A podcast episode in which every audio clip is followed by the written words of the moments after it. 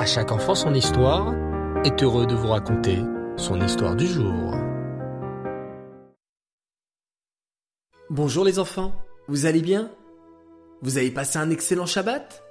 Baruch Hashem, j'espère que vous êtes en pleine forme aujourd'hui pour le dernier épisode. Et oui, l'épisode ultime et tant attendu de l'histoire de Rabbi Akiva. Installez-vous confortablement, c'est parti. Akiva le berger, sur les conseils de sa femme Rachel, est parti à la yeshiva pour apprendre la Torah. Durant douze ans, Akiva a étudié, étudié sans cesse, et est devenu un immense Talmid Racham. Il décide alors de rentrer à la maison. Mais, en arrivant devant la porte, Rabbi Akiva entend une étrange conversation. Hé, Rachel, où est donc ton mari? Ça fait longtemps qu'on ne l'a pas vu. C'est la voix de la voisine. Je la reconnais, pense Rabbi Akiva. Mais que dit-elle donc à ma femme? Mon mari est parti étudier la Torah, répond Rachel. Ha ha ha ha se moque la voisine. Ton mari parti étudier la Torah?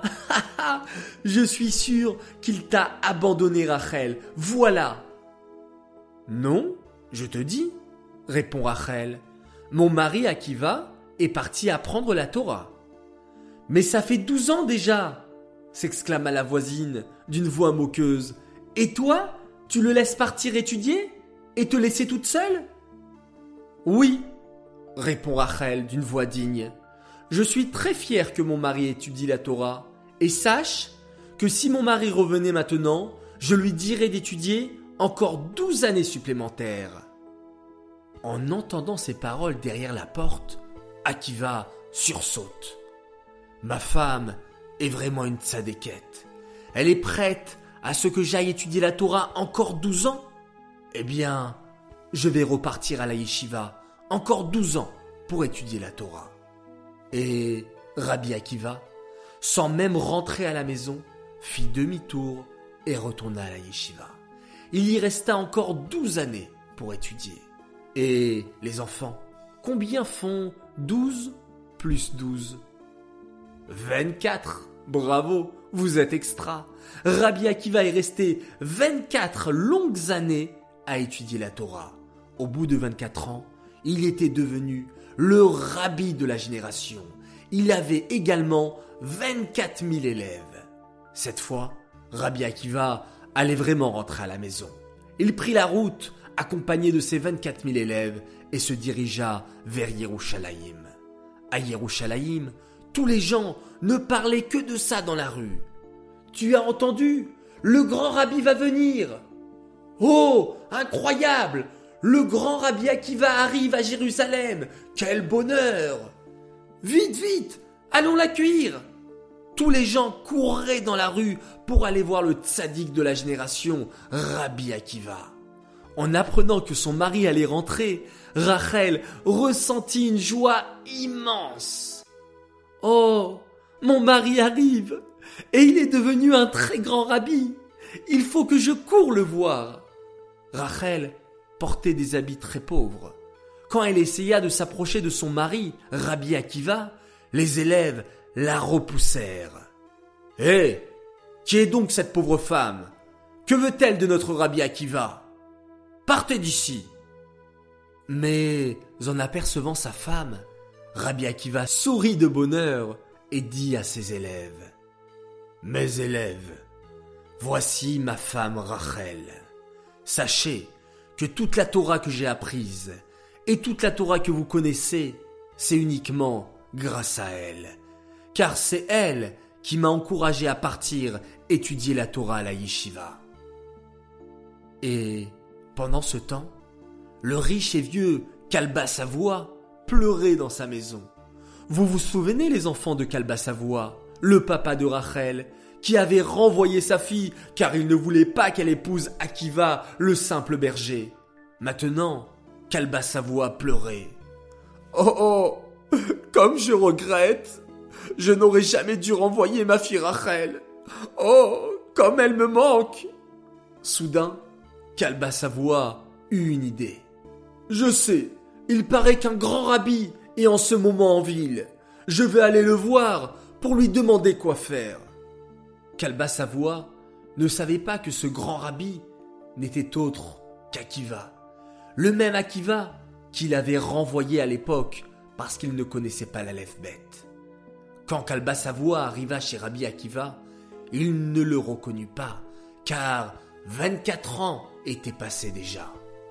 Rabbi, dit Kalba Savoie d'une voix triste, il y a 24 ans, j'ai renvoyé ma chère fille Rachel de la maison, et je regrette tellement. Et pourquoi l'aviez-vous renvoyée? demanda Rabbi Akiva. Parce qu'elle voulait épouser un homme qui ne lui correspondait pas du tout. Il ne connaissait même pas la lèvre bête, s'exclama Kalba Savoie. Bon, je comprends. Et si cet homme se mettait à étudier la Torah et qu'il devienne un très grand Talmid Oh s'écria Kalba Savoie, je serais le plus heureux des hommes si le mari de ma fille Rachel devenait un très grand Talmid. Mais non, ce n'est pas possible. Monsieur Kalba Savoie, dit Rabbi Akiva en souriant, vous ne m'avez pas reconnu? Je suis Rabbi Akiva. Kalba Savoie ouvrit de grands yeux et se mit à pleurer de joie.